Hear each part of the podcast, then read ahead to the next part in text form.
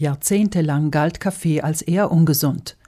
Wegen seines Koffeingehalts sorge er nämlich für erhöhten Blutdruck, war die landläufige Meinung.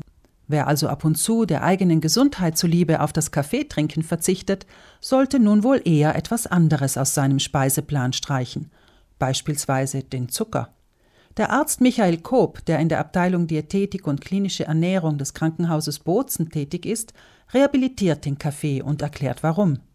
Heute können wir eigentlich sagen, dass Kaffee in Maß und Ziel konsumiert, äh, sogar als gesundes Nahrungsmittel, gesundes Getränk angesehen werden kann. Es ist das Koffein, das bei bestimmten Zuständen eine Rolle spielen kann, aber es sind viel Polyphenole, das heißt sekundär Pflanzenstoffe, die sich in der Kaffeebohne befinden, die wir dann durch den Kaffeekonsum aufnehmen und die vermutlich entzündungshemmende und andere gesundheitsfördernde Wirkung haben können. Das heißt, auch ein entkoffinisierter Kaffee könnte zum Beispiel einige Vorteile haben. Die Vorteile sind so bedeutend, dass nach heutigen Erkenntnissen bis zu vier, fünf Kaffees am Tag als gesundheitsfördernd gelten. Das Deutsche Ärzteblatt gibt sogar an, dass Menschen, die eine solche Menge Kaffee trinken, etwas seltener ernsthaft krank werden als solche, die keinen Kaffee trinken, etwa an Herz-Kreislauf-Erkrankungen, Diabetes, Morbus Parkinson oder an einigen Krebsarten. Insgesamt würden Kaffeetrinker länger leben. Coop Kaffee hat auch eine leicht Magensäure stimulierende Wirkung. Das heißt, wenn jemand einen empfindlichen Magen hat, dann kann Kaffee, aber auch zum Beispiel entkoffinisierter Kaffee, die Magensäurebildung etwas anregen und somit zu leichten Magenproblemen führen. Allerdings trifft dies wissenschaftlichen Forschungen zufolge nur dann zu, wenn wir den Kaffee auf leeren Magen trinken. Die Deutsche Herzstiftung berichtet zudem, dass wir selbst bei erhöhtem Blutdruck eine gleichbleibende Menge an koffeinhaltigem Kaffee trinken dürfen, weil sich der Blutdruck in der Regel darauf einstellt. Der Blutdruck würde nur dann ansteigen, wenn wir uns lediglich ab und zu einen Kaffee genehmigen. Dennoch gibt es Menschengruppen, die nur begrenzt Koffein zu sich nehmen sollten, erklärt Koop.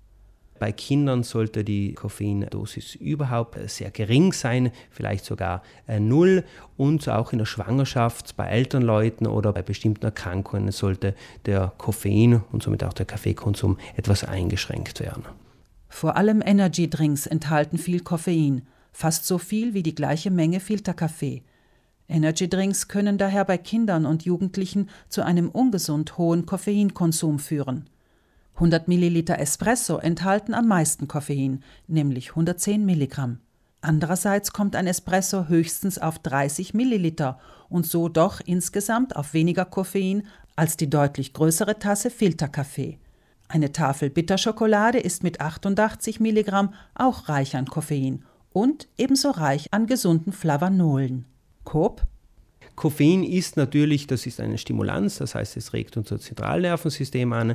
Es wird allerdings nicht als Droge klassifiziert und die geistige Leistung kann zum Beispiel zunehmen. Das ist wahrscheinlich aufgrund dieses etwas äh, stimulierenden Effekts des Kaffees.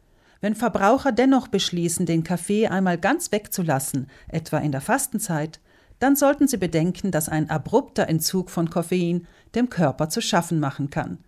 Zu den möglichen Symptomen zählen Kopfschmerzen, Unkonzentriertheit, Reizbarkeit, Energieverlust und Verstopfung. Allem Anschein nach ist es dann tatsächlich eine bessere Idee, eine Zeit lang auf Zucker zu verzichten.